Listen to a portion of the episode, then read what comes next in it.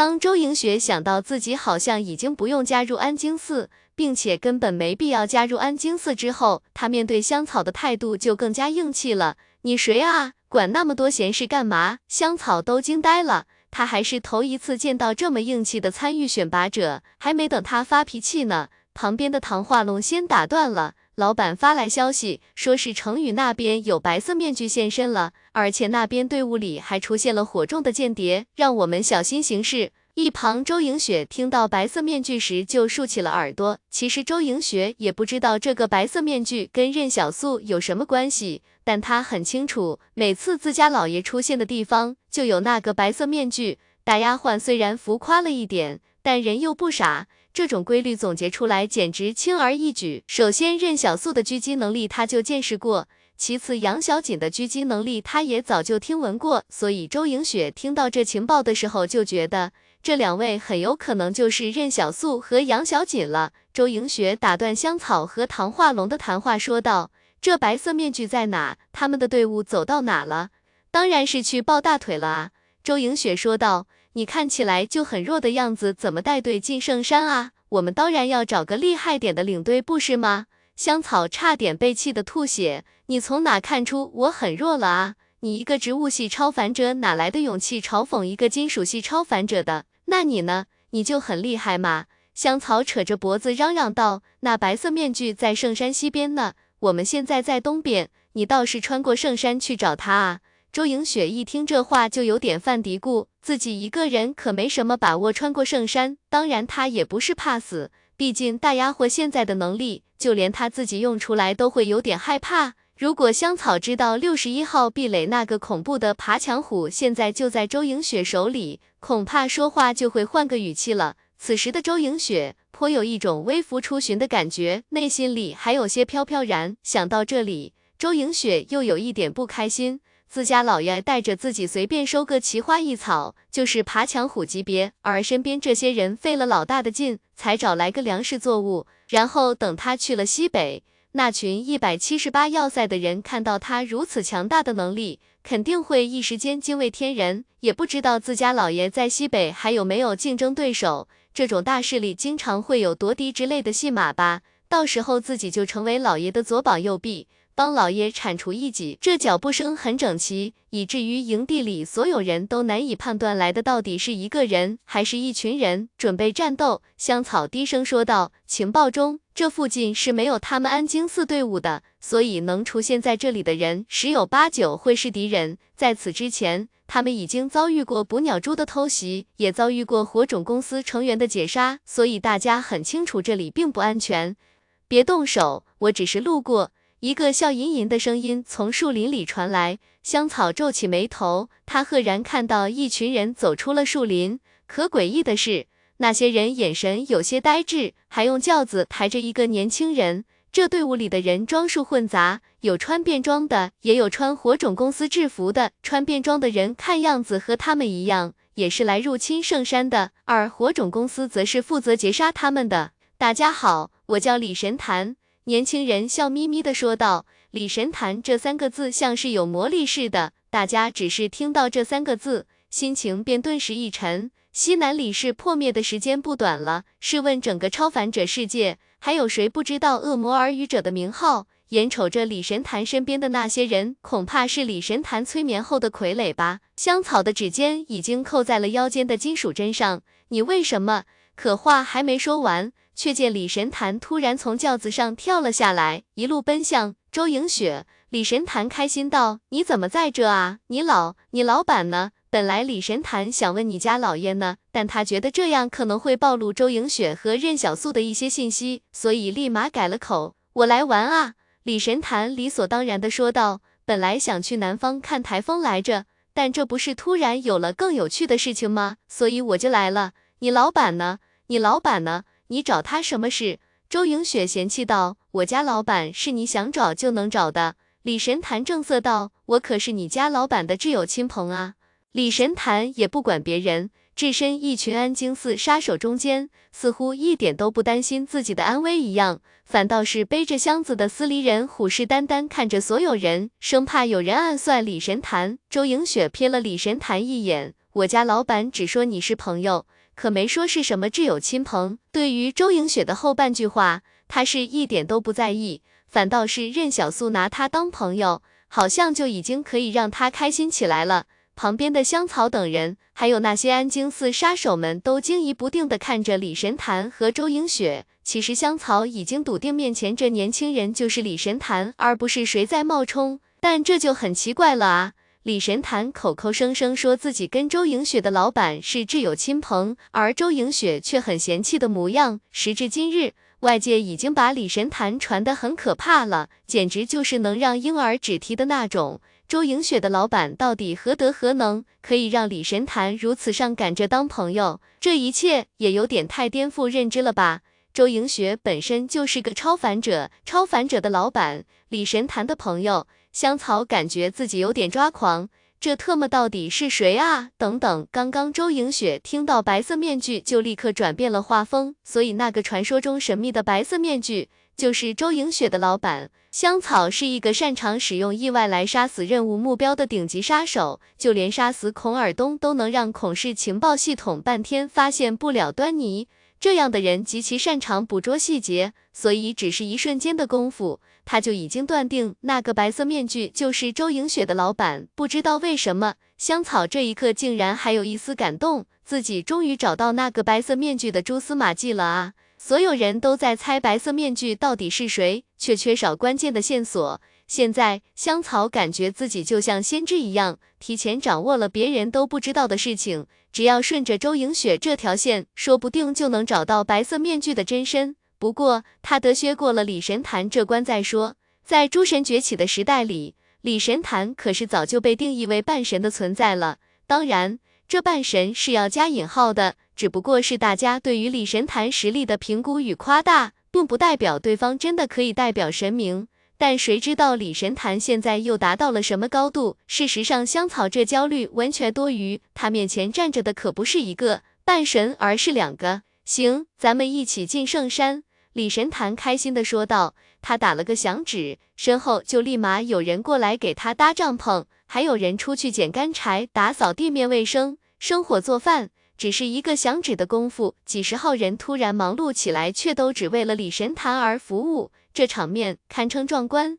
我要吃烤红薯，司离人嘀咕道。周莹雪看到司离人可爱的模样，便爱心泛滥了。我这里有进化过的红薯，特别好吃。说着，周莹雪便从自己背包里掏出两块红薯来。一旁的其他人看着这其乐融融的一幕，都不知道该说什么才好。他们的思维已经跟不上这些变化了。李神坛笑着看向众人，都站着干嘛？坐啊！今天心情好，给你们表演个魔术吧。不用，不用，不用！一群人赶紧摇头。李神坛愕然道：“你们不喜欢我的魔术吗？是不是看不起我李神坛？不是，不是，不是。”一群人再次摇头，实在是李神坛名气太大了，在场的一些人还不是超凡者呢，就听说李神坛杀人如麻的传闻了。这种心理阴影可不是在心里喊句加油就能抵消掉的。只有香草心中悲叹，他才刚刚感叹自己这队伍特别好带，结果就迎来了李神坛这样的传奇级超凡者，造孽啊！香草镇定了一下，他指了指李神坛身边忙碌的人群，说道。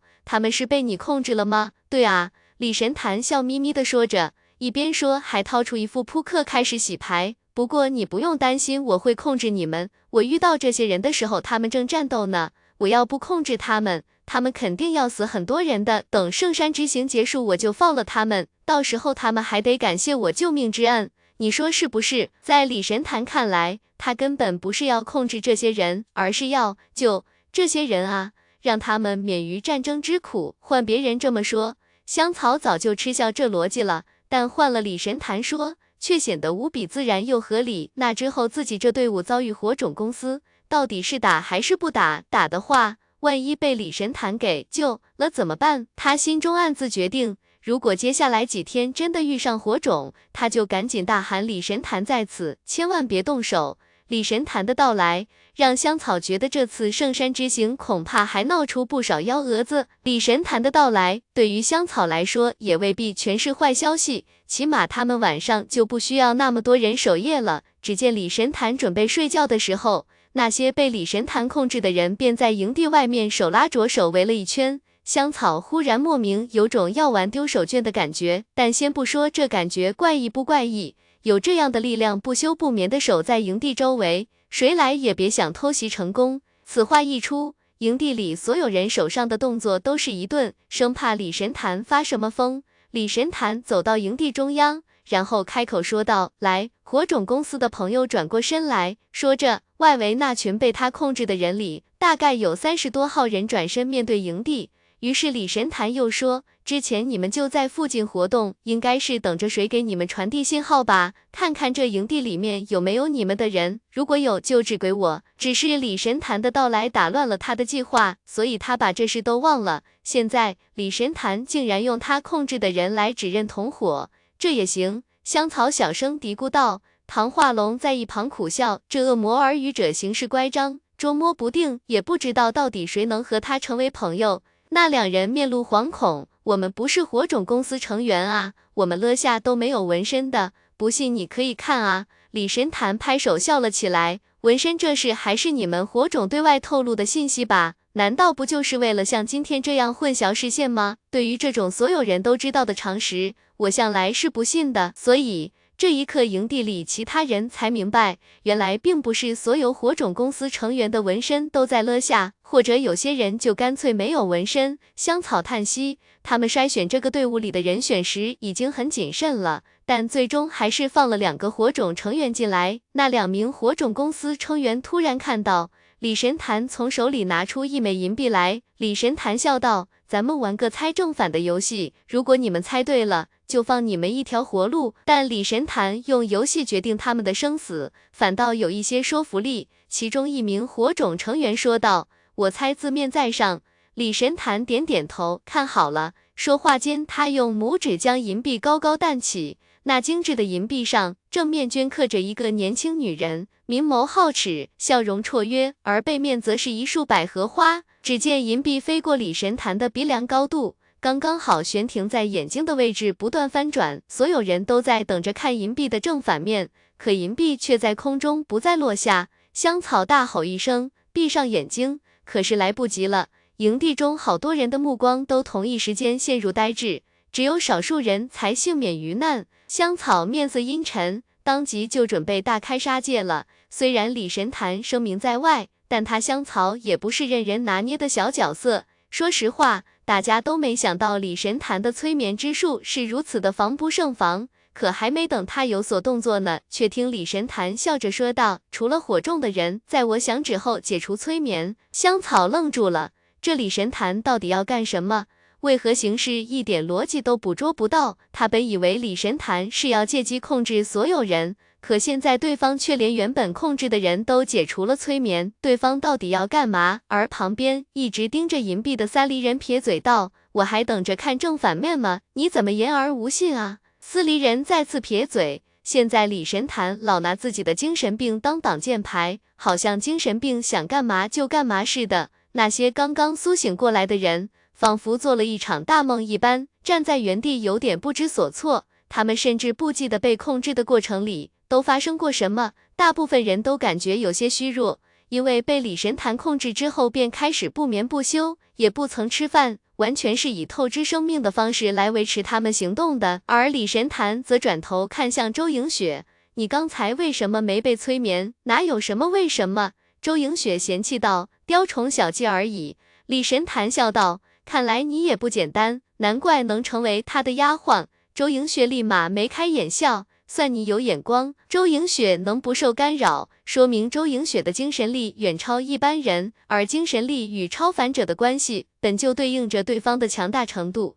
这世上只有少数人是李神坛看不穿的，例如当初在李氏壁垒时，他初见任小素，便感受到对方的精神犹如大海一般独一无二。周莹雪打量了一下李神坛，之前任小素确实说过李神坛是朋友，而且在落成的时候。双方的态度也很能说明问题，起码任小素面对李神坛时，并没有明确的敌意，李神坛也同样如此。他想了想，说道：“他应该是在西边，和我们中间隔着圣山呢。晚上还有两张二十九号开始还欠更。夜晚。”当李神坛那边清除了火种公司间谍之后，香草已经第一时间将此事发消息给了杨安京，重点是要通知其他队伍，火种公司的序号纹身并不一定是所有人都有，起码他们队伍里发现的两人就没有。这个事情让其他队伍知道了也未必有用，毕竟没了可辨识的标志。也没有李神坛这种控制他人的手段，是很难将队伍里的火种间谍找出来的。程宇接到消息之后，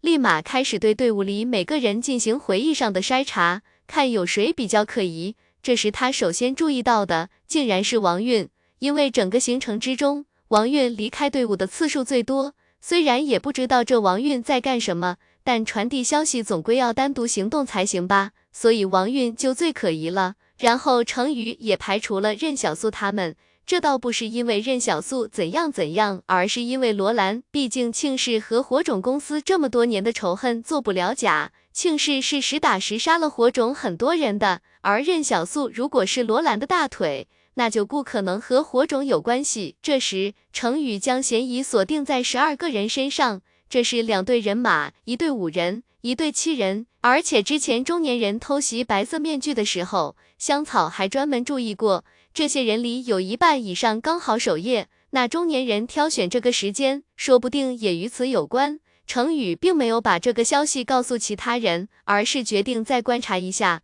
以免打草惊蛇。当黑夜彻底笼罩天空，在守夜人即将换班的时候，距离营地很远的地方。忽然有奇怪的力量覆盖在了破碎的神像之上，可在这神秘力量的控制下，那数十块碎片竟然无风自动，诡异的重新拼接在了一起，恢复成了一尊完整的神像，而且神像身上与脸上全都密布着裂痕。这让原本微笑的神像看起来异常恐怖与狰狞。紧接着，神像慢慢的离开地面，以匀速飞向营地的方向。神像距离营地那摇曳的火光越来越近，在它距离营地还有五米的时候，神像忽然停了下来，像是在偷偷观察着营地里的动静。这时还有半个小时，守夜人就要换班。现在就是第一批守夜人最疲惫的时候，神像再次动了起来，朝着营地的某个帐篷门前飞去。王运在帐篷里睁开眼来，他透过自己帐篷的缝隙，默默无语的看着那个站在营地边缘的任小素。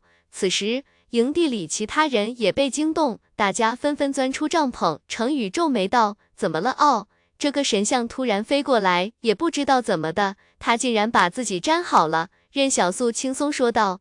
不过没事，我已经踢爆了他的狗头，醒了的后半夜守夜人就别睡了，直接替我搬吧。其实之前罗兰等人猜测的没错，这神像确实是王运做的手脚，一尊几十斤重的神像，想要悄无声息的落在营地里，那必须得有超凡者动用能力才行。而王运的能力就是操控空气，杀人于无形，这世间的超凡能力千奇百怪，王运就对自己的能力很满意。也很符合他的职业，而且这操控空气的手段之神奇，让王运自己也感到惊喜。这一次，他之所以要杀人，就是因为发现了队伍里有竞争对手的人。那五个人虽然从未在情报系统的名录里出现过，但王运有过目不忘之拿。他很清晰的记得，这五人都曾参加过孔氏情报系统的选拔，只是被淘汰了而已。没想到他都离开孔氏，做出示弱的态度了，自己的对手竟然还派人来搅和自己的任务，这怎么能让王运不起杀心？财团之内的利益地位之争，向来都是不留活口、不死不休的。王运这次行动不能失败。后来他发现那神像兴许是里面有孩童白骨的原因。极其容易吸引某种圣山里的毒虫，就打算用这神像来杀人，还能吓唬其他队友，让其他人陷入恐惧之中，导致精神疲惫。昨天的时候，神像也不过是被分裂成几十块而已，现在眼瞅着神像的头都快被踢成粉了。不过这事还是引发了营地众人的惊慌。虽然任小素将神像踢爆了，但他们恐惧的是这神像为何会自己拼接起来，还跟着他们走？难道这山里真有什么不干净的东西？旁边有人着急问道：“是不是有人在装神弄鬼？”其实大家最想确定的是，如果有人在背后装神弄鬼，那就不是那么可怕了。只要是人为的，那就跟玄学没什么关系。任小素看了大家一眼，安慰道。他是自己飞过来的，然而任小素并没有说谎啊，他确实是自己飞过来的，还有一张会很晚，大家明早看吧。任小素作为亲眼见到并亲手打碎神像的人，自然要给大家仔细描述的情景。当时是这样的，我这边正守夜呢，突然就有这么一尊神像飘过来了。它被打碎后重新拼接起来，看起来非常狰狞，你们懂我意思吧？就是满脸裂痕的那种。等任小素讲完之后，也不管别人怎么想，反正他是要睡觉了。不知道为什么，任小素总觉得进入圣山之后太平静了。神像事件必然是人为的。刚刚神像躲在外面偷偷观察营地的时候，任小素就在偷偷观察神像，然后他就发现这神像观察的方向就是之前死到那人的情侣的帐篷。撇去这件事情之后，其实进入圣山以来，他们都没有遭遇过火种公司。要知道，这里可是火种公司的核心战略要地，没进来之前都能碰到火种的偷袭，进来之后反而没有了，这反倒让任小素警惕了起来。恐怕接下来等待着他们的会是更加诡异的手段。也就在任小素他们不断深入圣山的过程中，正有一行越野车队从中原而来。抵达西北一百四十四号壁垒城外，张小满早早就等在了这里。但这一次，张小满只是陪同，真正负责接待车队的长官，则是一百七十八要塞的情报负责人王丰源。张小满在一旁试探道：“王老板，这次来的是谁啊？还用惊动您？”王丰源瞥了他一眼，哟几个月不见，咱张小满都会用敬语了，怎么官越大，反倒越客气呢？嘿。张小满也不在意王丰源的嘲讽，我这也算是一种进步吗？然后张小满就发现王丰源轻易的就将话题给转移了，并不打算回答他的问题。等越野车队来到城墙下面，车上的人甚至都没下车，而王丰源则上了一辆车，直接向西北更深处驶去。那远道而来的车队就在后面跟着。张小满看着车队绝尘而去后，撇了撇嘴，一天到晚神秘兮兮的。张景林听到声音，便从军用帐篷里走了出来。车队那边则有人赶紧从后备箱取下轮椅，然后将后排的王胜之给抱到了轮椅上。王胜之从头到尾都是微笑的，甚至还有空给张景林招了招手。好久不见，我刚刚路过一百四十四号壁垒时，发现外面已经停了很多商队的货叉。看来这重开商路的决定是正确的。此话一出，连王胜之都愕然了一下。他身为王氏财团真正的掌控者，就算关注商路，也更多的是一些战略物资数据。还真没想到西北这边最畅销的会是口红，甚至连最大的口红贩子王富贵本人都没想到，当初他带了几车口红过来，张小满强迫本地的一些大商人把货物给接了。原本大商人们都心里叫土。觉得这批货可能会砸在手里。在此之前，大家想的是西北这边物资匮乏，谁会拿闲钱买口红啊？结果却是他们太不懂女人的爱美之心了。后来，其他人也想跟风做口红生意，但意外发生了，张小满这痞子竟然弄出了一个口红经营许可证。然后只颁给了王富贵一个人。张小满的上司周应龙听说这事后，还打算让人管管，但后来转念一想，口红也不算战略物资，事情又涉及到任小素，也就听之任之了。如今王富贵往来商路之上，不管谁见到了，都要客气的打声招呼，喊一声王先生。或者是王总，大家都很清楚，王富贵肯定是在一百七十八要塞有人，不然绝不可能如此硬气。不过王富贵也是个有分寸的人，只是本本分分做生意，其他的乱七八糟事情一概不管。王富贵觉得以后任小素可是要接管一百七十八要塞的，他可不能给任小素拖后腿、坏名声。张景林看向王胜之，如今中原已经不太平了吧？你怎么还敢这么轻车简从的来西北？是你引去的吧？张景林意有所指，哈哈，林大厨今天准备了什么好吃的？王胜之推着自己轮椅的轮子就往军营里去了，似乎并不想回答这个问题。这个问题其实真正要问的是，如今安京寺和王氏是否已经开始联手给天下人做局了？但现在呢？一个一号实验体就让整个中原动了起来。张景林觉得，整个中原的超凡者怕是有七成都进山去了。王胜之这么做是为什么呢？大概是为了扫清一切不稳定的障碍吧。王胜之突然回头笑道：“张先生，你这边跟庆氏达成协议，同意他们并入铁路，并且通过你们来与中原通商，是在防备我吗？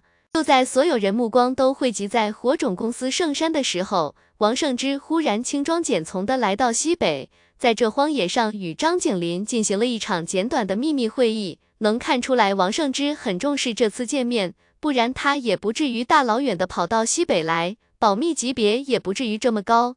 那我就放心了。王胜之笑了笑说道。双方进入这临时搭建起来的军营，王胜之笑着看向一旁隐隐守护着张景林的年轻军官：“你是徐贤楚对吗？我听说过你，很厉害。”徐贤楚不为所动，只是继续警戒着。如今超凡者不断涌现出来，而且手段越发花样多端。为了避免有人刺杀张景林，所以要塞里的高级将领们直接建议将徐贤楚调任卫戍部队，并且由他来保护张景林的安全。现在徐贤楚那口锅扣个十来人绝对没什么问题。大家唯独有些疑惑的是，为什么徐贤楚那锅变大的速度还在越来越快？林玉泽指挥炊事兵搬来了小火炉，供张景林和王胜之在帐篷里取暖。王胜之的随从则为他取来一块毯子盖在腿上，然后所有人都退出了帐篷。此时，张景林把酒壶放在炉子旁边温着，然后说道：“说说吧，你不是那种会闲着没事出来散心的人，这次来西北有什么要说的？”王胜之笑道：“现在西北和王氏的商路已经打通了。”两家本就该更亲近一些才对，我没事不能来吗？当然是要让这个世界重新恢复秩序。王胜之说道。怎么恢复？人工智能？王胜之看着张景林，认真说道。我知道你们一百七十八要塞向来对流民很好，是的，但凡有些良知的人都不会在灾难之后还把人类分为三六九等这样的天然阶级。但我王氏魄力更大，直接用一座壁垒来吸纳流民。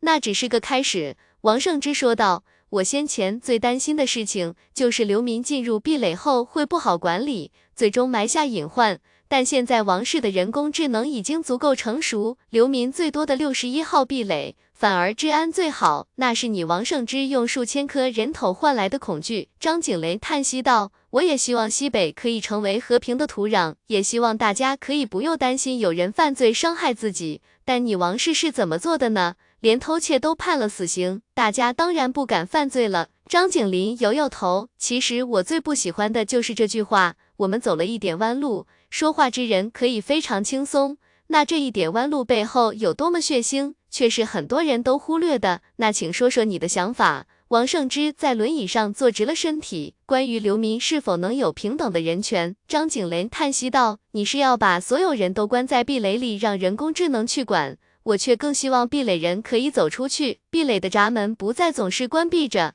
大家还需要有什么身份才可以进出？我并不想为罪犯辩解。”张景林摇头道：“我只是觉得你王氏做事太过酷烈了而已。而且最重要的是，我并不信任人工智能。”人类的劣根性，你我都很清楚。”王胜之平静说道，“哪怕在一百七十八要塞，也依然会有人贪污腐败或者不作为。我这双腿是怎么失去知觉的，你也知道。如果当初没有人被买通，而是让那名罪犯在监牢之中接受教育，那么像我一样的被害者一定会少一些。可你能让每个人公正清廉吗？你做不到，我也做不到。但人工智能可以做到。”他是最公正公平的第三方，没人可以贿赂他，他也不会知道疲倦，永不懈怠。其实，直到这一刻，双方的交谈才终于进入了正题。王胜之笑道：“我要的只是在战争开始之时，西北能够与中原一起制衡西南庆氏。那我西北能得到什么呢？”张景林云淡风轻地问道：“一个没有核武器威胁的世界，一个安定的壁垒秩序。一百七十八要塞再有外敌来犯。”整个壁垒联盟都会成为一百七十八要塞最坚强的后盾。万圣之说道。这也是因为张景林不管到什么时候，仍然记得一百七十八要塞的使命。现在王圣之也拿同样的话来说给张景林，但张景林却摇摇头。只有这些吗？恐怕不够。在此之前，王圣之没有找周氏，孔氏的人说这个，也就意味着他并没有特别担心孔氏与周氏，而现在他来西北，不是因为他担心一百七十八要塞会阻挡他前进，而是需要西北与他一起前至西南的庆氏。归根结底，张景林认为，王胜之之所以在这时候还要亲自来一趟西北，还是出于对庆枕的忌惮。敢于轻视庆枕的人，要么死了。要么就是还没到死的时候。现在王胜之想要联合一百七十八要塞，其实就是为了庆氏吧。所以，如果张景林接受了王胜之的条件，那么未来必然要与王氏一起站在庆氏的对立面上。张景林不怕庆枕，一百七十八要塞也不怕庆氏，但没必要。现在正是西北休养生息的好时候。你说的并不能让我心动，张景林说道。未来王氏会不会在一百七十八要塞面对外敌的时候有所作为？这是一张空头支票。我也对战争没有兴趣。早先张景林就说过一句话：战争救不了人类。这下反倒是张景林愣住了。说实话，俩人的谈话从头到尾都在张景林的预料之中。当王胜之登门，他就知道王胜之为什么会来西北。可话题到了这里，突然超出了张景林的预期。他皱眉问道：“这是什么意思？”意思就是未来的壁垒联盟绝不再掌控于财团手中。王胜之平静说道：“财团将彻底成为过去的历史，而这个壁垒联盟的一届届继任者也不再是世袭罔替，而第一任就是你张先生。”王胜之说道：“我只有一个要求，那就是这壁垒联盟必须由人工智能来管理秩序，当然只是秩序而已。”我想不明白，张景林坦诚道：“这次我是真的不知道你在想什么了。其实你可以花更多的时间来运筹，也许不需要西北的助力就能做到你想做的事情，不需要拿这种事情来进行交易。这是什么意思？”张景林仔细打量着王胜之。这才发现对方起色并不是很好。王胜之指了指自己的胸口，说道：“肺癌，所以你这次与安京寺联手，带着那些人进圣山，是想找到一号实验体，然后从他身上找到治疗癌症的办法？”张景林问道。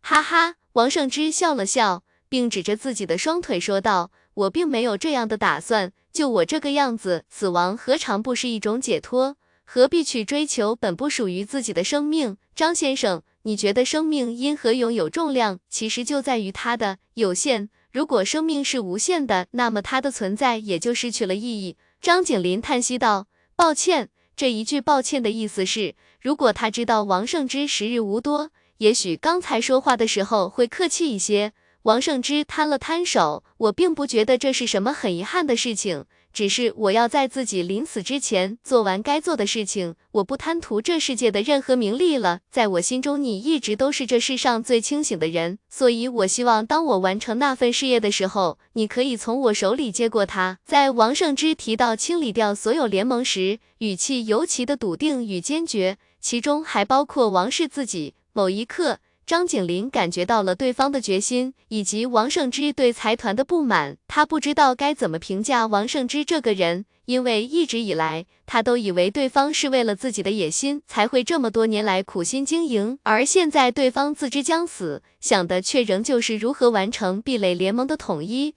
以及清理掉所有财团。王胜之看着张景林，恳切道：“我知道张先生对人工智能还有些偏见。”只希望你对他能多一些了解，看看六十一号壁垒是如何的秩序井然。为何我并没有掌控整个壁垒联盟的野心？张景林说道。如果现在有人能从我手里接过一百七十八要塞，我现在就可以退休。王胜之苦笑起来。你还有时间去培养这个人，我却没时间了。我想知道你现在心中有人选了吗？我猜猜看，是任小素。王胜之说道。你不用这样看着我。彼此之间安插间谍不是很正常的事情吗？只不过我做的比别人都早，所以你们清理了别人的间谍，却找不到我的。我很好奇，他有何独特之处？张景林回答道：“以后你也许会知道的。”记得，张景林说道。谢谢。王胜之说了这莫名其妙的两个字，便上了车。越野车队一路风驰电掣的驶往中原。时值晚冬，天上飘起最后一场雪来。吃口饭，等会儿还有一更。六十一号壁垒的闸门外面，正有一行人站在门口，等待着身份核实。姓名：江旭。通关文书带了吗？带了带了。江旭身旁的一位随同的记者赶忙递上了他们的文件。自打六十一号壁垒接纳流民之后，这里始终是整个壁垒联盟关注的焦点。一方面，因为这是唯一一座满城流民的壁垒；另一方面，则是王室的人工智能。江旭想要记录整个时代的真相。怎么可能错过这种事情？它很有可能意味着时代的变革，甚至影响未来人类的生活方式。所以江旭就以希望传媒总编的身份向王室发出了参观的申请，而王室则在第一时间同意了。六十一号壁垒不是样子工程，这里每件事情都让王室的壁垒管理者感到骄傲。他们甚至经常公开感慨，没想到流民要比壁垒人更好管一些。城门口负责检查证件的士兵迅速核验着江旭等人的身份，其中包括对照证件的真伪，还有照片是否为本人等等。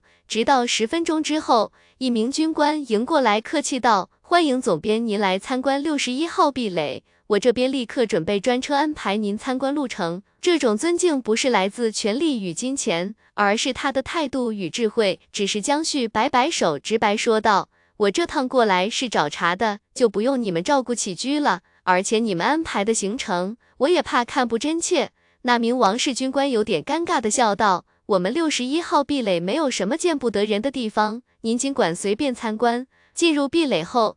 这所见的情景和想象中有些不同。按照记者们想象，六十一号壁垒里都是流民，那是不是应该都穿的不怎么样？大家也愁容满面的。结果却是，这里的人与壁垒人看起来并没有什么差别，也没觉得谁始终苦着脸。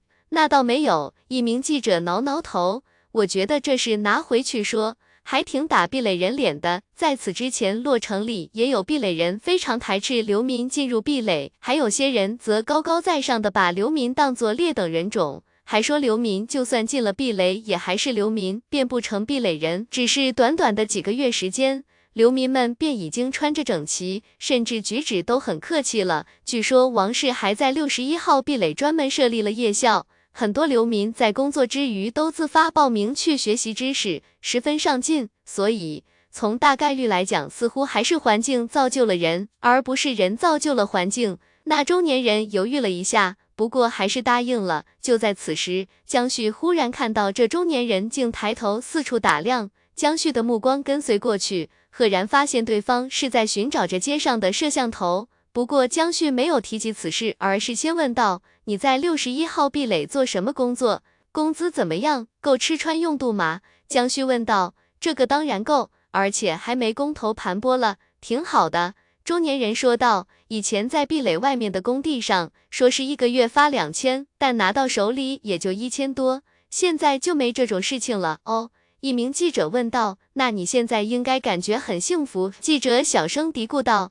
看来王氏也没说假话啊！江旭对中年人笑道：“好的，谢谢你了，不好意思耽误你这么长时间。我们这里有一份小礼品，请你收下。”说着，他让身后的记者给中年人递上了一只盒子，盒子里面则是一支精致的钢笔。中年人苦笑了一下，说道：“倒不是等人，而是刚刚路过的时候，地上有一个钱包，我是第一个看到的。”所以必须在这里等着失主回来找才行。一名记者愣了一下，那您还真是拾金不昧啊！中年人摆手，也不是，主要是壁垒里规定，我要看到了不捡，直接离开是要被罚款的。如果拿走就更严重了，会拘留七天。不过这要求大家拾金不昧也算是好事，只是太严格了一点。虽然感觉怪怪的，但方向是好的。等中年人等到失主之后，中年人便离开了。江旭想了想，对身边的记者说道：“今天先住下吧。六十一号壁垒到底怎么样，还需要慢慢观察。”江旭试着往前走了十多米，那些摄像头便跟着他的步伐而转动。他知道这些摄像头都有收声功能，所以刚刚他们和中年人的对话恐怕也被全程录音了。不知道为什么。明明刚刚询问的路人表示过得很好，可江旭却总有种说不出的怪异感。不过江旭想想，这世道能好好的活着，对流民来说可能就已经很好了。流民们并不会有自己这种多余的担忧吧？江旭不是迂腐的人，如果这人工智能只是监视大家一下，就能少饿死几个人，他也不会多说什么。毕竟他又不能代表流民。人工智能管理的壁垒，给江旭带来更多的，其实是一种新奇感。在他生活的时代里，有这种神奇的壁垒突然诞生，江旭作为见证者，不论他是正面的还是反面的。都会想要去更深的探索这个奇特的世界。整个一天参观下来，这里人人谦和，拾金不昧。江旭甚至看到有人走出家门的时候，连门都不锁。他在这户人家门口站了三个小时，也没见有谁进去偷东西。一名记者小声嘀咕道：“看来人工智能治理壁垒确实有独特之处啊！我上个月在咱们洛城丢了一辆自行车，结果去秩序司报案都没人管的。”所以你就写了一篇稿子恶心秩序司，江旭淡定地说道。只不过稿子被我否掉了。正所谓关心什么，就更关注什么。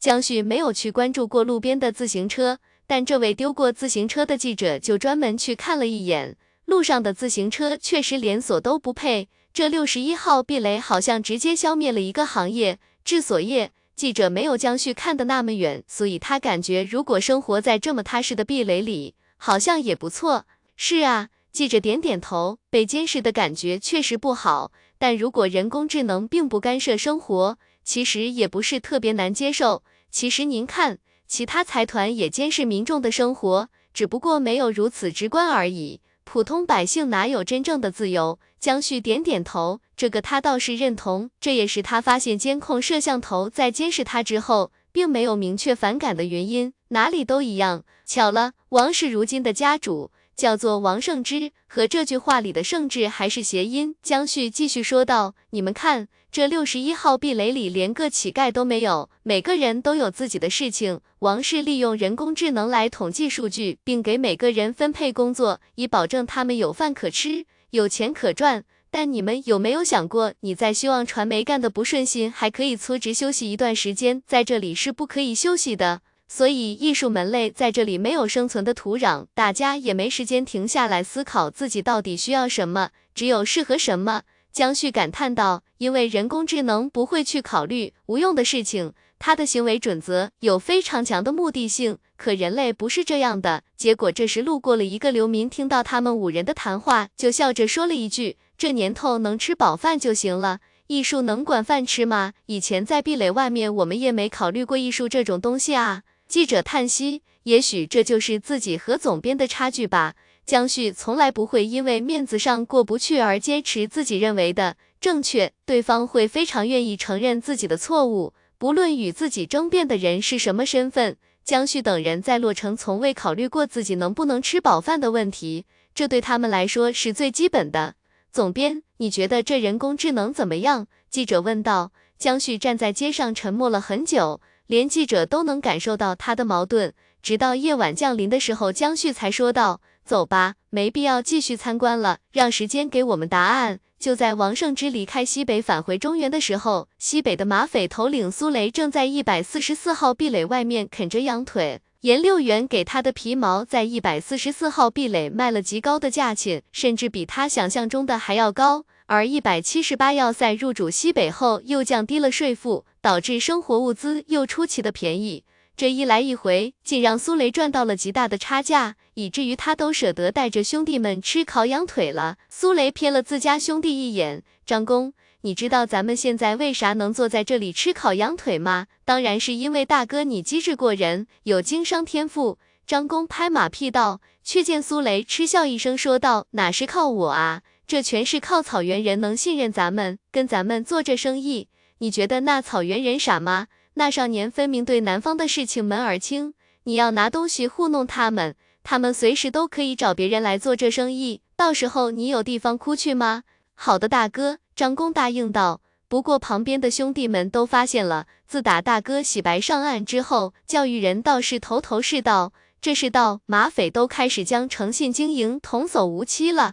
你说吓人不吓人？这一次，苏雷将所有皮毛都脱手了。当他拿到那些钱的时候，甚至都觉得自己人生开始梦幻起来。在此之前，他从未想过自己会拿着这么多的现金。这两天，苏雷连睡觉都枕着钱。直到他将钱都存在一百七十八要塞刚刚开设的银行里，密码只有他一个人知道。苏雷在一百四十四号壁垒购买了大量的生活物资，这些基本都是那草原上的少年要求的东西，只不过上一次苏雷太穷，很多都没买足。这一次，他为了维系好客户关系，全挑最好的买。他相信那少年雄主是明白人，看到这些东西就能知道他苏雷有多么用心。不光如此，苏雷还从自己分到的钱里专门拿出一部分来给那草原的少年雄主购买礼物，其中就有一把精致的左轮手枪。据说这还是以前宗室高官的东西。那位高官在一百七十八要塞到来之前就变卖了所有东西，逃到王室那边。本来这枪对方是不想卖的，却被黑市的人给硬买了下来。苏雷这一刻明白，有些人天生就是绵羊，依靠着宗室姻亲的关系爬到高位，也改变不了他的本质。如今枪械很难搞到，草原那种地方应该更缺吧？苏雷曾想把这支左轮手枪自己留下来，他实在太喜欢这枪了。可最后想了想，还是重新放回了木盒子里。木盒子下面都铺着丝绒。苏雷这些天一直想跟一百四十四壁垒的驻扎部队拉上关系，可现实告诉他，他现在不过是个小人物而已，根本没人愿意搭理他。大哥，你这些天老往那些一百七十八要塞士兵身边凑啥？咱都是马匪啊，可别被他们发现了。张公说道。苏雷叹息。那草原上的少年雄主必然想要枪械，而我们要倒卖军火，没有一百七十八要塞部队的支持，肯定行不通。不过现在还早，等以后再有机会了吧。其实苏雷很清楚，现在倒卖点生活物品仍旧只能算是小生意。草原那种地方，自己没有生产枪械的能力，但哪个权力统治者不希望用武器来稳固自己的统治呢？就在此时。一名汉子突然坐到了他们篝火对面，笑道：“你好，是苏雷吗？”这名汉子过来的时候，崔强便将匕首藏了起来，全身肌肉紧绷着，随时都可能扑出去杀人。苏雷拍了一下崔强的胳膊，而后看向对面的汉子，笑道：“对，我是苏雷，您是？那倒不是，只是跟草原人做了笔生意而已。”苏雷淡定道：“哦。”汉子从怀里掏出一万块钱，塞给苏雷：“给我讲讲草原的情况。”这一万就归你了。苏雷皱起眉头，他突然觉得对方话里有种莫名的压迫感。对方就这么随随便便的坐下，在这一百四十四号壁垒的集镇外荒野上，丝毫不惧怕他们这十几号人可能直接动手杀人，因为我拳头更大啊！汉子笑眯眯的说道。你也不看看我们这里有多少人？崔强冷声道。哦，汉子笑道。那你往外面再看看。苏雷惊愕转头。他赫然发现外面不知何时已经被几十名身穿便衣、手持武器的人给包围了。那黑洞洞的枪口将他们所有人都锁定在枪火射程之内。难道是一百七十八要塞的部队？不对，如果是一百七十八要塞的人，对付他们这群小马匪根本用不着穿便衣。那汉子笑着说道：“苏雷，以前在西北那马匪小镇里，不过现在那镇子已经不存在了。”唯独你们活了下来，还跟草原人做了笔生意，没有？汉子摇摇头，那何必这样吓唬我们呢？苏雷问道。您既然找上门来，那肯定是有什么目的，您直说就行了。我们这群马匪命不值钱，哈哈，痛快人。汉子从羊腿上割下一块肉来说说草原吧。哦，他们的势力大吗？汉子问道。大不大我不知道，但我苏雷看人很准，那做主的人极为聪明。我相信，就算他现在不是草原上最大的势力，以后也会是的。苏雷笃定说道。他想要什么？汉子问道。生活物品、铁器、药物。苏雷说道。不过一百七十八要塞这边药物管制，我们有钱也买不到足量的药，但我们买不到。苏雷老实承认了。那汉子笑了笑。一百七十八要塞是不会卖给你们武器去帮助草原人的。因为草原人强大了，一定会威胁中原，到时候血流成河的场景，张景林一定不愿意看到。苏雷一听这话，他终究是个小马匪，对于局势和各个势力的大人物不太了解，所以不知道这事。结果却听那汉子话锋一转，但一百七十八不卖给你们，我们却可以重新认识一下。你好，我叫许蛮，庆氏与西北的铁路还在建设。可双方的贸易早就开始了。当初庆枕在选定负责此事的人时，根本就没有想过别人，只有许蛮才是最合适的。要知道，早些时候河谷地区养土匪就是许蛮来负责执行，可以说庆枕的很多计划在许蛮的手里都得到了完美的执行。所以现在许蛮可以说是庆氏在西北战略的最高负责人了。这些天比较重要的事情，一个是王富贵带商队从中原回来，带回的货物之多，让其他商人异常羡慕。许蛮手下有人说，要不要跟王富贵接触一下，把这个人也发展成庆氏的人。另一个重要的事情，就是突然来一批皮毛，按道理说不过是一批皮毛而已，又不是什么战略物资，根本不算重要。但许蛮还是亲自去走了一趟。当他看到沙狐皮的时候，立刻就意识到这批货物一定是来自草原的。寻常人听到草原，也就是想到一群游牧民族和蛮子而已。但许蛮深知庆枕的忧虑，这草原对庆氏的意义非常重大。别看草原距离庆氏十万八千里，可草原上的游牧民族南下，只要穿过一百七十六壁垒，马上就能直抵王室。这样的地理位置，如果被人整合起来，就会像当初河谷土匪恶心杨氏一样，恶心到王氏。如许蛮所说，张景林是绝对不会干这种事情的，因为到时候会有太多人死亡。所以许蛮找到了苏雷，他要往草原送军火，帮助某个大势力完成草原的整合。许蛮开门见山的说道：“你现在做的生意太小了，我也很清楚你不会甘心只卖点生活物资。”但在一百七十八要塞那里，你注定得不到任何帮助，所以你们依靠的只有我们，并不难猜啊。许蛮笑着说道：“你要连这事都猜不到，那我可能就要换个聪明人来合作了。”庆氏，苏雷问道。说实话，他真没想到自己会被庆氏的人马主动找上门来。许蛮笑道：“你们是在哪里交易的？”苏雷犹豫了，他有点担心把这事告诉许蛮，对方就撇下自己，直接和草原的那个少年进行交易。然而苏雷转念再一想，庆枕之名在整个西南西北如雷贯耳，对方绝不会做没有意义的事情。那庆氏为何要帮助北方草原上的人？肯定是有所图谋。现在许蛮偷偷找到自己。这庆氏的计划必然不能让其他人知道，甚至不能让庆氏的人出面去办。庆氏需要一个代理人。许蛮拍了拍苏雷的肩膀，真的是个聪明人。放心，我这次派五个作战班组跟你去，下次就不会了。第一次交易完成之日起，你就是我庆氏的少尉军官。若你哪天想要金盆洗手了，可以来庆氏养老，这里有你的一条退路。如果你是在交易途中被人发现劫杀，俘虏，我们不会承认你的身份，但会想办法营救你。我庆氏之名你听过，从不辜负为我们卖命的人。早些年庆氏和火种干架，不就是因为火种抓了庆枕的人吗？现在得了许蛮的承诺，等于就是多了一条后路。许蛮看着苏雷的表情，心中就有数了。他起身离开。行了，收拾东西吧，跟我去接收军火。然后尽快出发去神木河完成交易。河岸旁，苏雷已经鸟枪换炮的多了几辆硕大的货车，而许蛮则在他身后，以苏雷下属的身份来旁观这场交易。许蛮问道：“怎么还没来？可能草原人没有时间观念吧，或者还有重要的事情耽误了。”苏雷说道：“上次他们就晚了两天。”哈桑策马走在队伍的最前方，远远的就和苏雷打招呼：“朋友，抱歉来晚了。”我家主人让我带来他的歉意。苏雷笑道：“不碍事，只要不耽误你家主人的正事，就是让我再等一个月也没关系。不过你家主人呢？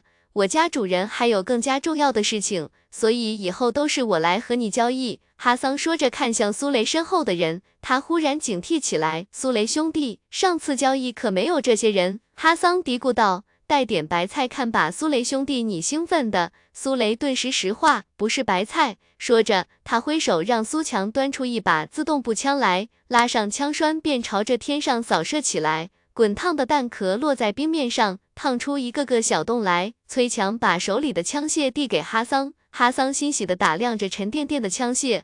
我家主人说你一定能为他带来惊喜，没想到是真的。没人会不喜欢武器。尤其是在草原这种常年打打杀杀，连部落都可以随时被人覆灭的地方，在草原上，谁手里有枪，说话就能比别人硬气一些。早些年，那些个大部落之所以成为大部落，也都因为这个。可是，大部落手里的破旧烂枪，跟眼前这些崭新的武器根本没法比，数量也根本没法比。枪械有效射程四百米，最大射程六百米。许蛮说道：“这里总共有三百支自动步枪，一千颗手雷，外加两万发子弹，还有两挺重机枪，配备了两万发重机枪子弹。主要是来的有些仓促，不然还能带来更多。我们下个月还是这时候交易，到时候就算你想要榴弹炮，我们都能给你弄来。”许蛮笑着对哈桑说道。装甲车其实也能弄来，但你们草原上应该没办法建立装甲车需要的补给线，所以送给你们也不太好用。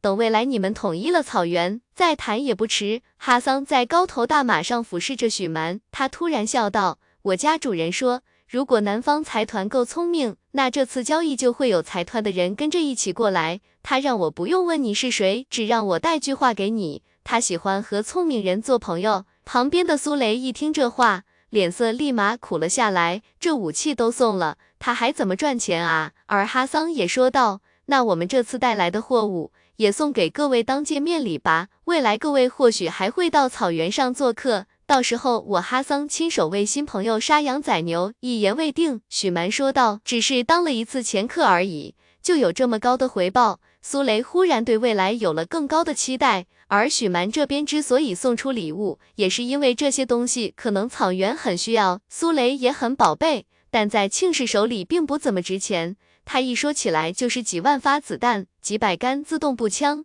这对庆氏来说算什么啊？当下李许蛮甚至有点后悔，带来的东西有点少了。这次交易，不论是许蛮和哈桑都很满意，只是苏雷突然问道。你们带来的马匹恐怕有点少啊，这些军火还挺沉的，不知道你们能不能运走？许蛮也说道，如果你们运送吃力的话，我们也可以帮忙运送，而且你们如果不会用枪械，我们这边也可以送去教官。结果哈桑笑道，教官的事情下次交易时再说吧，至于货物怎么带回去的事情，我家主人在我出发前就说了。这一次苏雷带来的东西肯定会很多，所以我这边也带了不少人。说着，哈桑让身边的族人拿出一只牛角来，悠扬悲凉的号角声在神木河上飘荡着，像是要吹散那神木河上的浓雾。那位少年雄主就像是未卜先知一样，总是能想到哈桑前面。这种神鬼莫测的筹谋，让哈桑将对方敬如神明。如今，哈桑便是颜六元最忠实的信徒，而且他觉得草原上会有越来越多的人变成和他一样虔诚的信徒。颜六元的能力仿佛为此而生似的，让草原人无法抗拒。许蛮是军人，他打量着这些汉子，对方身上悍勇的气息让他也内心惊异。某一刻，许蛮甚至在想，也不知道给草原提供武器到底是不是正确的决定。这些人是天生的战士。待到哈桑满载而归，苏雷站在许蛮身旁说道：“您怎么看？我还有个问题。”苏雷问道：“您这边一下子送出去这么多东西，值吗？对方好像太聪明了，咱们这么送武器去北方，会不会出问题？就怕他不够聪明，连手里的武器都用不好。”许蛮笑着拍拍苏雷的肩膀：“我最怕的就是帮了一个蠢货。你帮聪明人，你给他一分力量。”他能用出十分来，你帮纯人，你给他十分力量，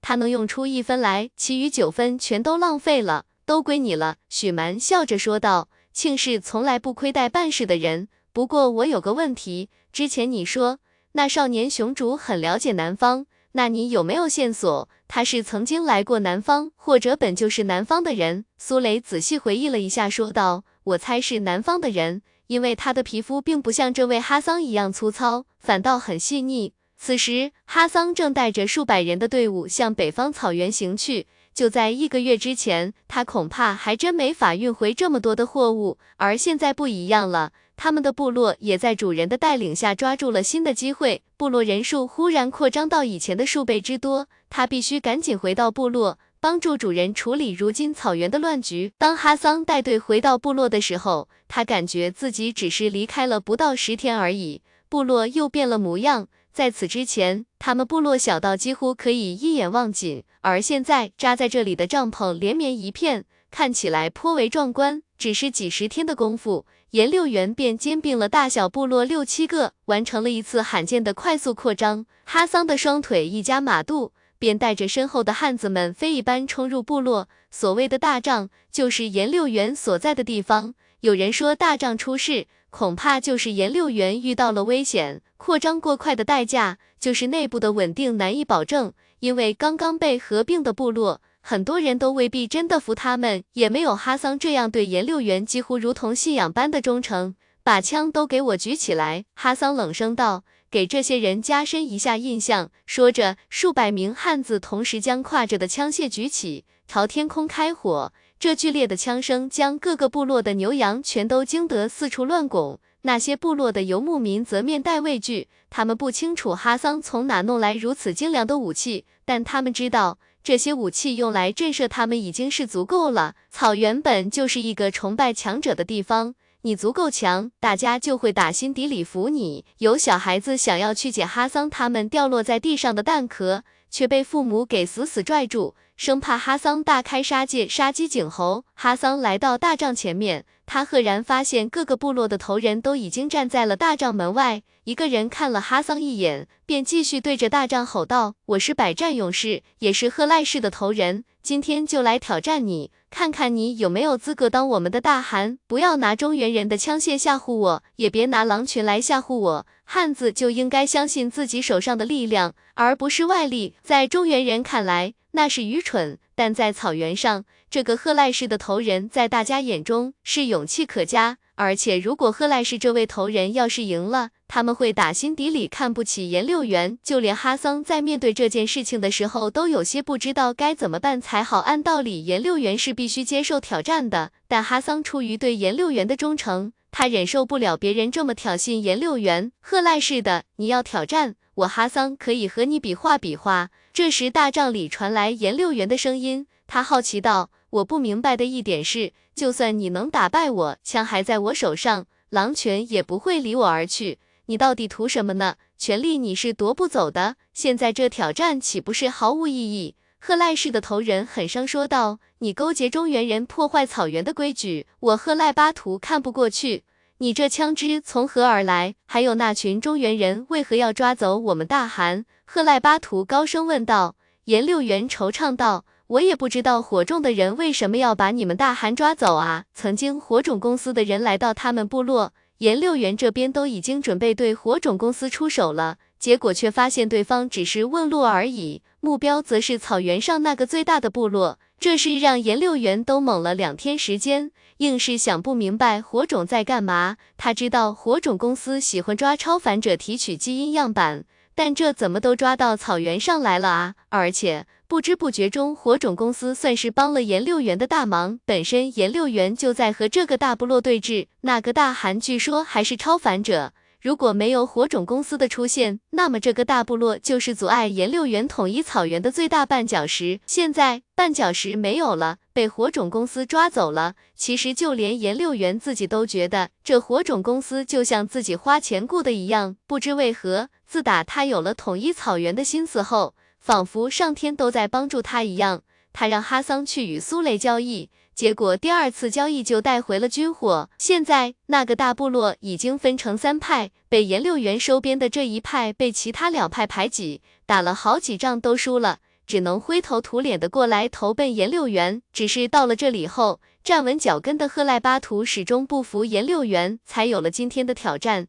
这些天他们也没见过狼群，甚至都开始怀疑狼群到底是不是真的。浑身雪亮毛发的狼王独自走入部落，并不伤人，但无形中的威严让所有人退避三尺。最终，狼王在大帐门前趴下，像是什么也没发生似的开始休憩。颜六元从大帐里走了出来，他笑着抚摸了狼王的脖颈，狼王舒服的闭眼休憩。颜六元看向赫赖巴图，笑道。你无非是觉得我看起来很柔弱，所以想拿挑战这样的事情让我威严扫地。不过你打错了算盘，你的挑战我接下了，但我现在再问你一遍，你想清楚后果了吗？赫赖巴图脸上血气翻涌，他沉默了十多秒后，我想清楚了，我还是要挑战你。赫赖巴图冷声说道，在这草原上没有后退的百战勇士，百战勇士只是一个称号。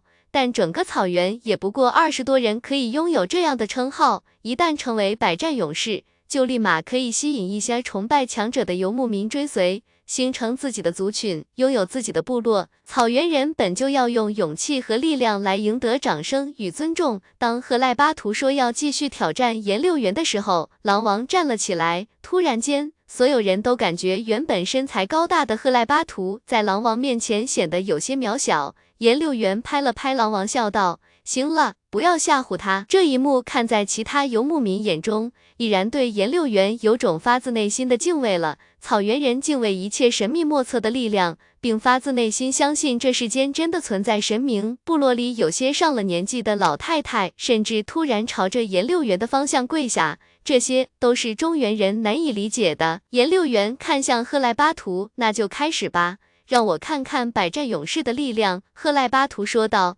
你需要先给你的狼群，还有你的族人说明，这挑战是公平的。就算我失手杀了你，他们也不能追究。行啊，颜六元笑着对哈桑说道。听到他说什么了吗？如果我被他杀了，你不可以计较。结果大家竟看到狼王点了点头。下一刻，赫赖巴图朝着颜六元就冲了上去。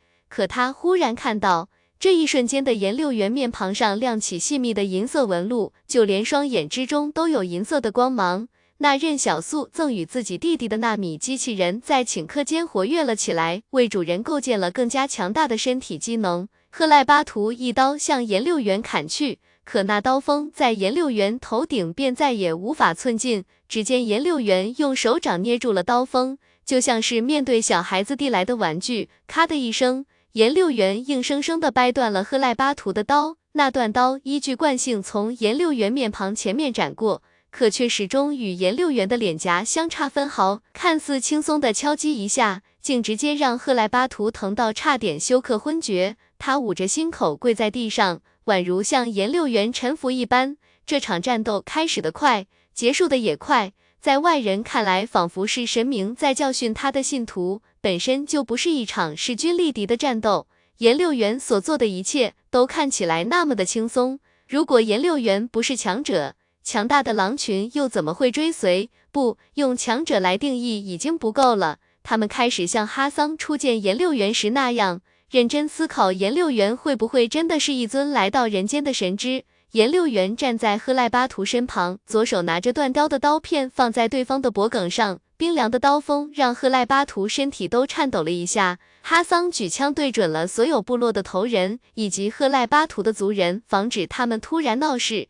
颜六元忽然说道：“今日我将在此设立王庭，赫赖巴图的血正好用作绘制我王庭的旌旗，警示后来者。这草原上需要一个真正的王了。杀一个人，也许仍旧不能证明我有主宰你们的资格。半个月后，随我南下。”其他人给不了你们的荣耀与名令，我来赐予你们；其他大汗做不到的事情，我来做给你们看。颜六元转身，他其实可以放过赫赖巴图，以此来彰显自己的仁慈。但这草原上本就不需要一个仁慈的君王，想要快速统一，必须会有一个血腥的过程。颜六元不介意展示自己的仁慈，但得等他统一草原之后。至于赫赖巴图的族人会激起什么反应，颜六元相信哈桑就可以处理得非常漂亮了。颜六元走回大帐之中，轻声道：“小玉姐会不会觉得我今天做的有些残忍？”小玉姐摸了摸他的额头，不会。六元长成男子汉了，这本就是你要经历的一切。我也想过，这世道本就不允许我们软弱。你休息一下吧，我去给你做饭。现在看起来也许会稍显寒酸。但代表上位者权柄的从来都不是金银装饰，而是绝对的力量。颜六元在帐中坐着，沉默了许久。旁边的齐齐格说道：“我帮你梳头吧。”颜六元愣了一下，然后轻笑起来：“好的。”齐齐格去取来了梳子，将梳子的木齿上沾了一些清水，然后从颜六元如今的长发上划过。齐齐格能够感受到颜六元内心的矛盾。就像是对方正在一步步亲手摧毁着内心里的某些东西，然后让内心更加坚硬。对别人来说，颜六元就是一尊神之。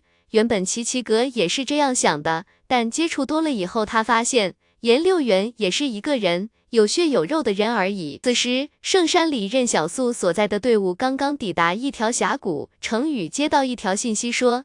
另一边，香草的队伍遭遇了李神坛，现在整个队伍已经失去了控制，队伍里所有人每天还得看李神坛表演魔术。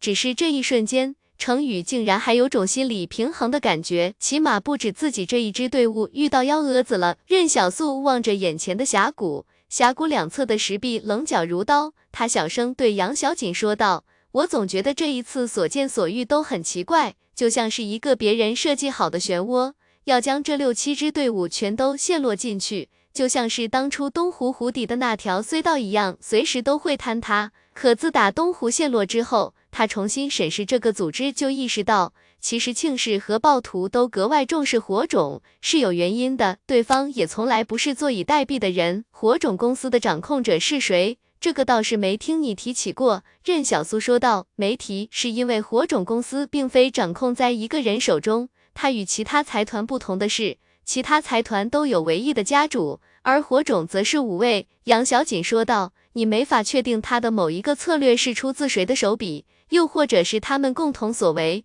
这就是火种的独特之处了。”杨小锦说道：“据说他们从不在利益上面产生分歧，而且他们的职位也并不像其他财团一样设立主席团或者董事会。”他们则是五个领域的首席科学家，这五个位置是固定的，每个人带一支研究团队，研究五个不同的方向。有人死去了，会有他团队里的人递补上来，这个就不清楚了。杨小锦摇摇头，走进峡谷之中。任小素忽然发现，这峡谷两旁的石壁上似乎是有开凿的痕迹，有裂痕。这峡谷如此怪石嶙峋的模样。更像是人为制造出来的。大家都发现了这个事情。程宇的助手奇怪道：“难道这峡谷也是有人硬生生从山体里凿出来的？没这个必要吧？这里也不是进山的必经之路，干嘛在这里挖一条峡谷出来？”行了，别说废话。程宇说道：“赶紧通过这里再说。峡谷这种地形本就危险，很容易被埋伏，所以程宇不想在这里浪费什么时间。”在峡谷中穿行时，所有人都小心防备着火种的偷袭。可当他们即将走完这长长的峡谷时，也没有任何动静。说话间，老许已经穿过所有人，走到了队伍最前面，抢先走出了峡谷。程宇感叹道：“果然，能力越大，就越有责任感啊！看看人家白色面具，次次走在我们前面挡灾挡难，队伍里某些人就做不到这一点。”这话里还有点含沙射影的意思，明显罗兰是拿任小素当大腿的。结果这一路上，任小素和杨小锦俩人始终都在后面走着，似乎很害怕遇到危险，首当其冲似的。所有人跟着老许走出了峡谷，可就在走出峡谷的一瞬间，任小素忽然看到队伍前面程宇的助理忽然掏出枪来，朝着旁边一人开枪。不光是程宇的助理，还有很多人，像是在走出峡谷的一瞬间就疯魔了。短短的半分钟时间里，队伍里便有三人死在自己人手中。那些疯魔的人手持枪械，子弹在空中乱飞。他看向杨小锦，只见杨小锦紧闭着双眼，像是在挣扎什么。任小素担心他也魔怔，就准备打晕杨小锦，可还没等他动手呢，杨小锦就自己重新睁开了眼睛。这峡谷有古怪，先救罗兰他们。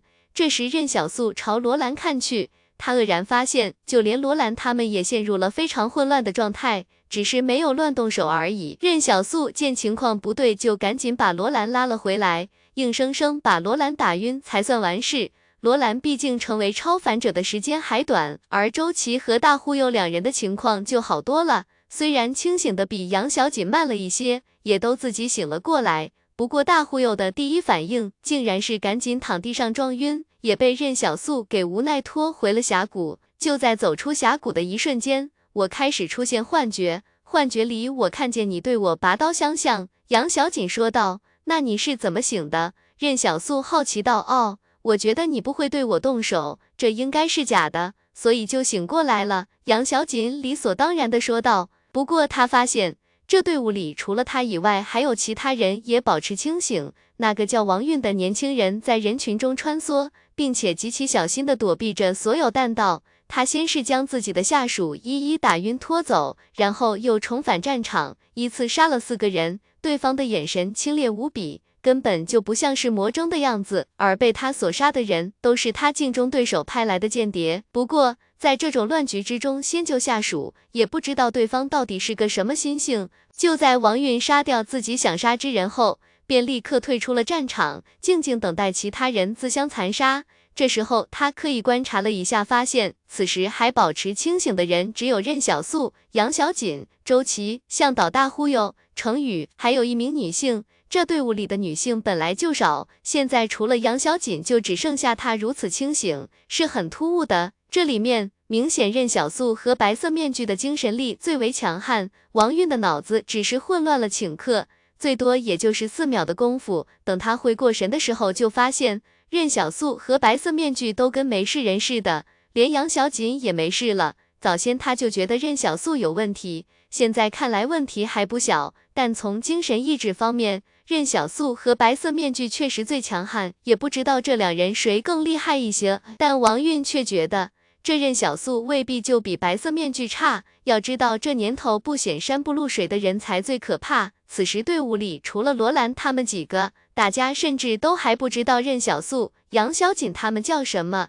王韵觉得自己有必要试探一下，也许自己强大的记忆里就出现过对方的名字，这样就能被他抓到蛛丝马迹了。第二梯队则是王韵、杨小锦。程宇、周琦、不知名年轻女人宋乔这几人就是队伍里的超凡者，剩下的人，王运觉得基本上没必要排名了。罗兰的行为让他疑惑过，像是超凡者，可精神意志好像也没强到哪里去，暂时排除。这会儿任小素已经控制着老许将所有人打晕，杨小锦在一旁低声问道：“你从头到尾都没有出现幻觉吗？”“哦，出现了，出现了。”任小素说道。我的幻觉里，我要提刀砍你来着，结果我内心一阵挣扎，当时我就心想，我怎么能砍你？砍谁都不能砍你啊！于是就清醒了。这一刻，杨小锦想起自己说过的那句话：当灾难降临时，精神意志才是人类面对危险的第一序列武器。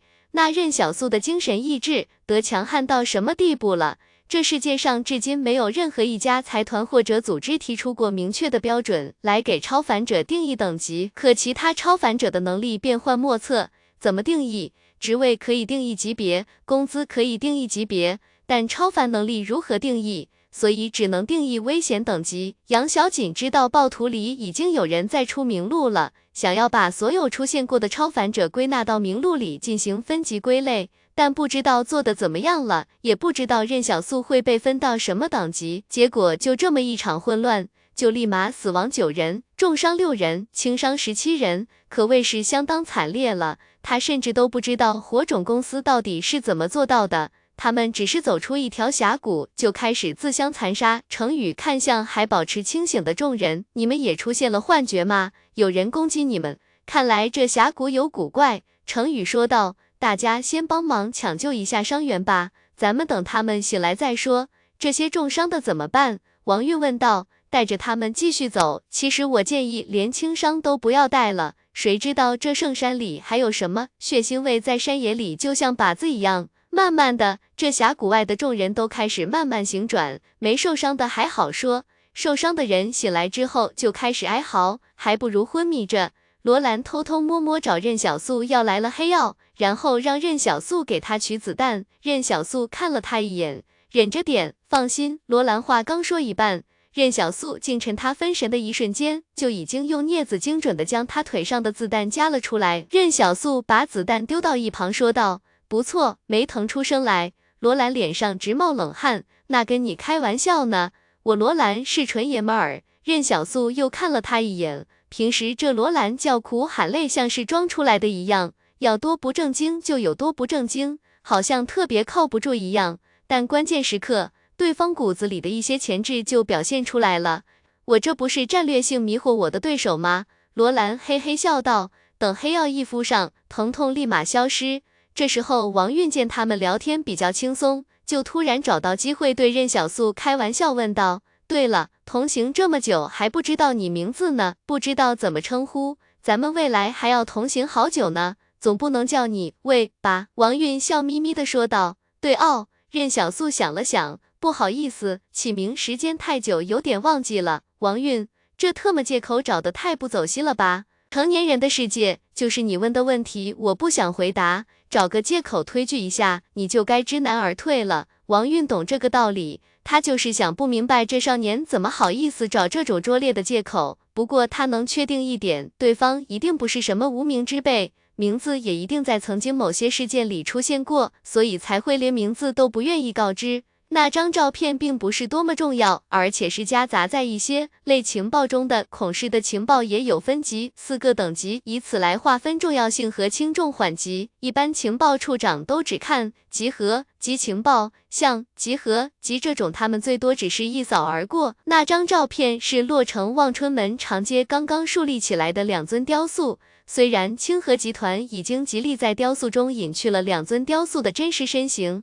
但少女的鸭舌帽依然在王韵的脑海里。早先王韵根本没有注意这事，戴帽子的女孩多了去了。前年有个红遍中原的明星就特别喜欢戴鸭舌帽，所以搞得很多少女纷纷模仿。只是一瞬间，王韵就开始猜想，当初望春门长街一战，她也有所耳闻，只是因为孔氏的人都被王文艳给坑死了，以至于她没有具体情报。现在看起来，面前这少年和少女很有可能就是那一战里挫败所有财团的人，也就是西北那位摧城拔寨的传奇级超凡者。而且当初在洛城的时候，白色面具也出现过啊，也是帮助清河集团与骑士的。现在面前这少年和白色面具同时出现，会是巧合？他特么压根不相信这世界上有这么巧合的事情。王韵向来很自负。但他也很有自知之明，他清楚自己最大的优势是老子、身份与这个身份带来的助力。超凡能力方面，他也确实很强，但绝对不是最强。不过，王运心想自己也没得罪对方，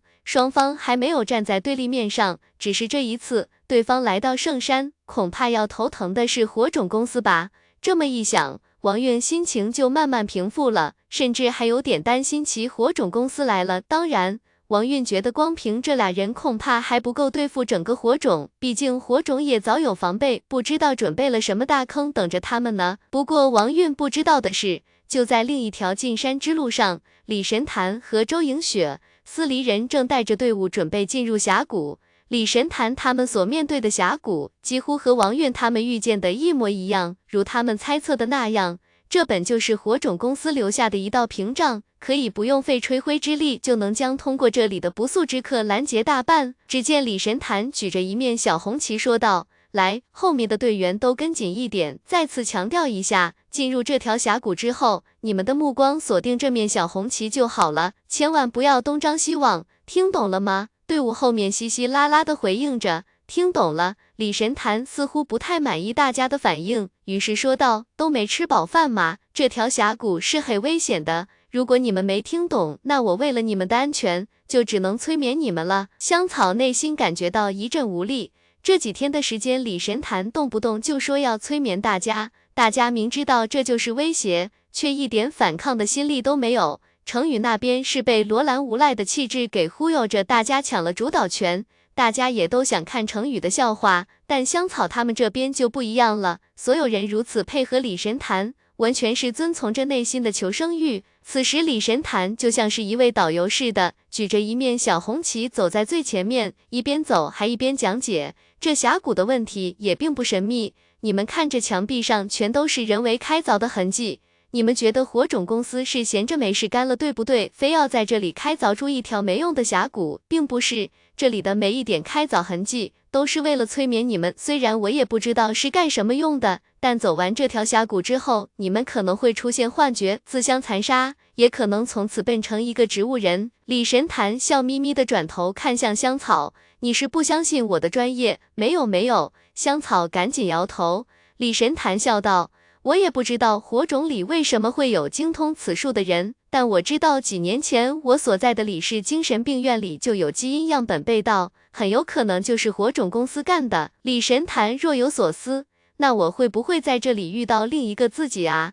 那时候小离人还没进来，他们没有拿到小离人的基因样本，但我的基因样本确实被他们偷了。想想好像非常有意思的样子啊。香草等人听到这话，便陷入忧虑之中。如果这圣山里再多一个火种公司那边的恶魔耳语者，那就太危险了。香草愕然，为什么不让他出去抢了我的风头？李神坛理所当然的说道：“你是精神病院的基因样本曾经被盗一事，其实大多数人都是不知道的。那时候的各个财团也刚刚发现超凡者的事情，还没有如今这么重视，所以当初火种公司的盗取计划异常顺利。那精神病院甚至都还是私人部队在看守，这种防御力量对火种来说根本不算什么。然而，很多人其实也没想到，西南的精神病院里曾出现过两位最耀眼的超凡者，甚至整个诸神崛起时代都是由他们开启的。李神坛、陈无敌。当香草知道这件事情后，本能中就觉得有些不妙。身边一个李神坛还分不清敌友呢，这要是圣山里再蹦出个恶魔耳语者，谁受得了？以往大家对火种公司的认知是他们的战斗序列并没有什么特殊能力，只是身体素质足够强大罢了。还有人疑惑过。火种不是收集到了许多超凡者基因样本吗？也没见他们复刻出谁的能力啊！既然你们没法复刻出一模一样的超凡者，那辛苦巴拉的抓捕超凡者干嘛？传说中火种公司在五级别之上还有六，那么香草觉得自己恐怕已经猜到六到底是什么样的存在了。而这次火种公司引大家来圣山，是为了创造更多的六。李神坛看着眉头紧锁的香草笑道：“放心。”没那么可怕啦。李神坛沉思了一会儿，好像你们还真没什么办法，你们太弱了。香草顿时整个人都不好了，你不要这么认真的说这种话行吗？不过你放心，这山里还有我也拿他没办法的人呢。李神坛诡异的笑了起来，如果这圣山里真有另一个恶魔耳语者，那么那个人一定能给他一个天大的惊喜，想想就期待啊。不过他仔细一想，觉得不对啊。李神坛竟然自己亲口承认，这世上还有让他无可奈何的人。这种传奇级强者自愧不如的人又是什么样的？难道就是周莹雪的那位老板？这事并不是很难联想啊。而且，李神谈笑道：“超凡者之所以成为超凡者，是因为各自的精神意志。何为精神意志呢？”先天的条件决定下限，后天的所有经历与心智综合决定上限。一个被复刻出来的怪物，怎么可能胜过我？是了，这才是恶魔耳语者传说中该有的模样啊！香草刚想说些什么，结果却惊愕的看到李神坛重新举起了小红旗。好了好了，后面不要跑神，跟上队伍。我给你们简单的介绍一下这峡谷，你们看我左手边这细密的刻痕，其实就是在你行进的过程中引导你开放自己的潜意识，然后再以图案对你的潜意识施加暗示。大家看一眼就好了，不要多看。目光重新回到小红旗上来，对，跟我继续往前走。这时，司离人飘在李神坛旁边，小声问道：“你觉得这里真的会有另一个你吗？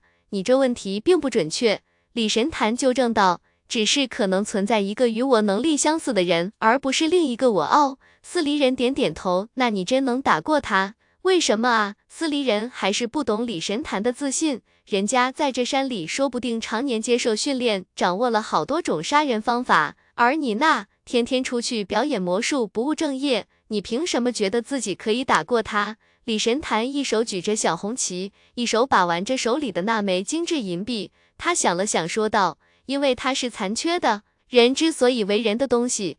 司离人沉默了半天，嘀咕道：“难道不是因为他身边没有我吗？”刚刚司离人追问了半天，其实是想听这个答案吗？其他乱七八糟的原因，他根本就不在意呀。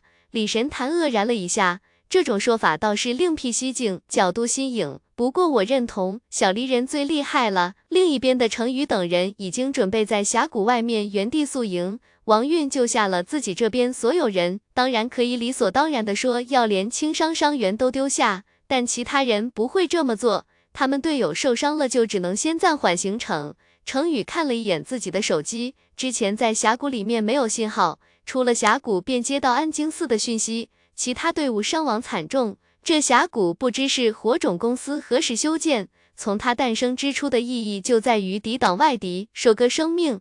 任小素看着其他人准备搭建帐篷，就阻拦道：“不要在这里宿营。”有人看向任小素：“为什么这么多伤员？我们已经不适合再前进了。”王韵饶有兴致地看向任小素，他很想知道这位少年到底要说什么。此时，任小素起身招呼罗兰等人跟他离开，一边起身一边说道：“在这里宿营，跟等死没有区别。”程宇看着任小素准备带杨小锦他们离开的身影，有点想不通对方在说什么，怎么宿营就跟等死扯上了？此话怎讲？程宇问道。这里是不是火种公司设计的？任小素问道。当然是，除了他们还能有谁？程宇说道。火种要的。当然是超凡者的基因样本了，所以捕鸟蛛袭击队伍之后，就会立马由火种公司的人去收取基因样本。而这次所有队伍都伤亡惨重，这时候还原地宿营的话，恐怕会马上迎来火种公司的围攻。这不是没有证据的猜测，而是一种必然。甭管身上受了什么伤，都统统从地上爬了起来。杨小锦默默地看着这一幕，当初在静山里。如果那些私人部队多听听任小素的建议，也不至于全军覆没了。不对，没有全军覆没，还有一个徐贤楚活着。准备离开时，王运则带人在附近的树林里做了一些手脚，不过大家也没看清他们干了什么。王运笑道：“当然是给火种的人留点惊喜。”任小素选择的路线稍微偏离了一些原本的计划，并不是直接朝着火种圣山的腹地而去。就是为了避免和火种公司的作战部队碰上，还没走多远，那些曾质疑过任小素的人就听到峡谷方向传来爆炸声，应该是王运设下的手雷陷阱被火种的人给引爆了。程宇找了个背风的地方坐下，一名伤员忽然说道：“各位有不少都是超凡者，其实就算遇到了火种的正面部队，各位也未必怕了他们，只是各位不愿意出力而已。咱们这还没进入圣山腹地呢。”我算了算，起码还得两三天才能抵达。现在我们就减员的这么厉害，对各位也不是什么好事吧？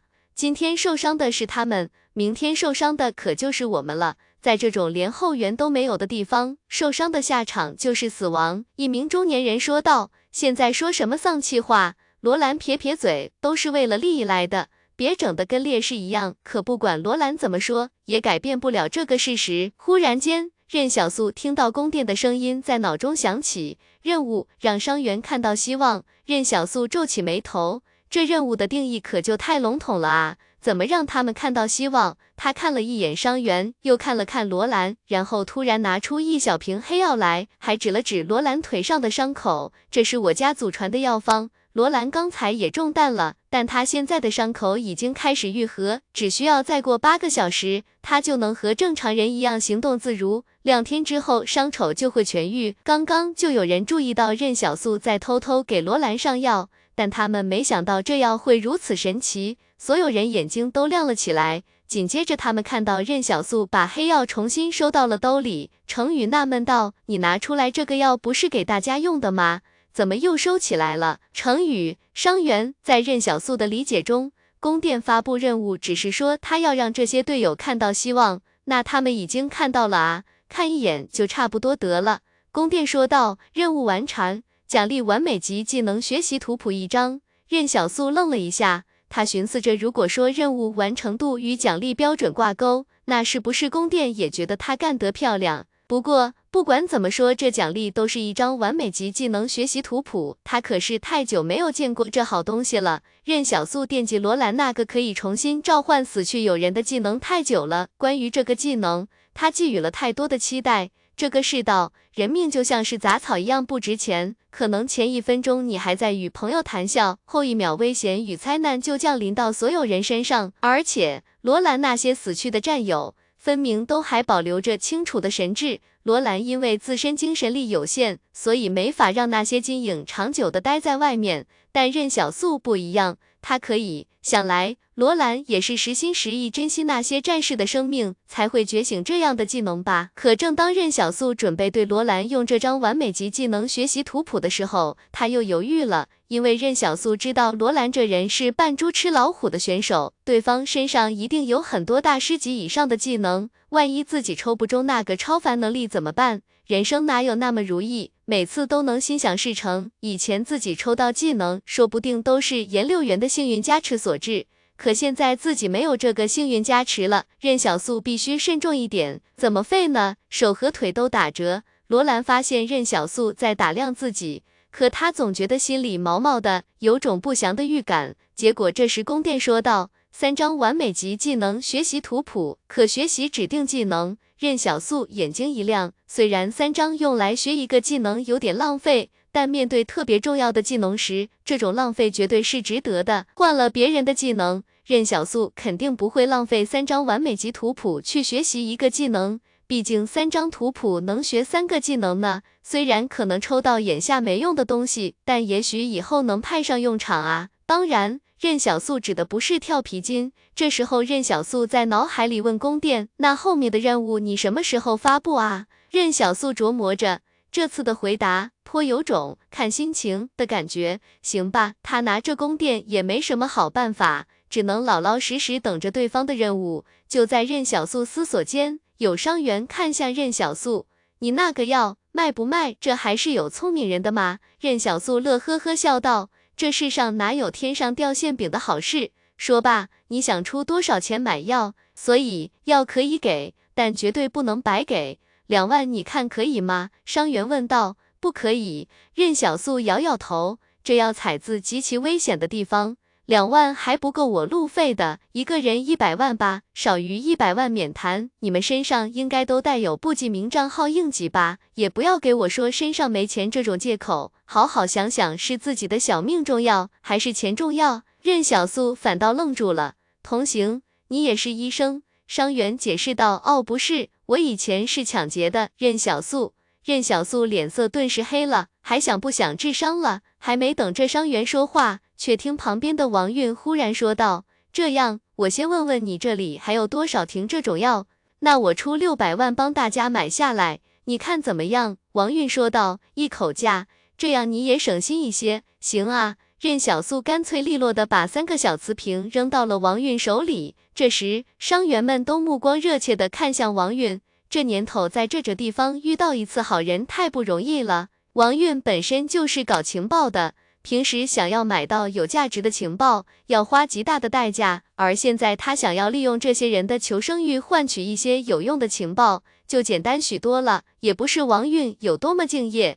这时候还想着自己的情报本职工作，而是他发现这次圣山里牛鬼蛇神太多以后，觉得自己也许真的没法抓捕一号实验体了。毕竟知道了任小素的身份，他是真没把握从这壁垒毁灭者和白色面具手里摘桃子。王运寻思着，恶魔耳语者和壁垒毁灭者听起来竟然还挺搭呢，也不知道俩人认不认识。要是这俩人能撕起来，当然也不错，但万一没撕起来。他王运可不是其中任何一人的对手，所以为了不让自己空手回去，现在也要留一手后路。各位也知道我的记忆力和分析能力，王运笑道，所以不要想拿一些不重要的情报、假情报来糊弄我。任小素在一旁看着，心说这王运念头转得挺快啊。旁边大忽悠声音极低说道：“少帅，你还有那个药没？跟他抢情报啊？”任小素点点头，收回了自己刚刚拿到手中的黑药。大忽悠叹息一声：“这王运是个聪明人啊，怎么偏偏投效了孔氏？这样的人才应该大兴西北才对。孔氏上上下下官僚气息太重，聪明人在里面恐怕活不久。不过在西北就不一样了，王丰源那老小子就喜欢招揽这样的妖孽。你看他之前先救队友的举动，说明起码心性还是好的。”这样的人正适合去咱西北接受同志们的熏陶，不用算命。大忽悠小声嘀咕道：“等会儿少帅你跟他交换情报的时候，站的位置巧妙一点。我这里有微型照相机，利用错位把罗兰和王韵给照到一块去，造成一种他在和罗兰窃窃私语的感觉。孔海东是多疑的人，这照片塞给孔氏，这王韵一辈子得不到重用。像他这种人，怎么可能甘心久居人下？”到时候王丰源那老小子就有机会策反了。大忽悠腼腆道：“也不能老是大兴西北那一套啊。”然而就在此时，一名重伤的伤员再也熬不住了，还没等到黑药就歪头死去。王运也没觉得可惜，这一路上的队友全是竞争对手，死了也就死了，只是异变突生。这伤员才刚刚死去，地面的杂草中竟伸出灰色丝瓤般的触手扎入尸体。只见那尸体仿佛蜡像融化一般，迅速瓦解。可等了半天，也没见还有其他的动静来。很快，尸体彻底消失不见。连衣服都被完全分解成了灰尘。这一幕太过诡异了一些。任小素和杨小锦面面相觑，两人几乎是同一时间想起了静山里离奇失踪的尸体与鱼骨鱼肉。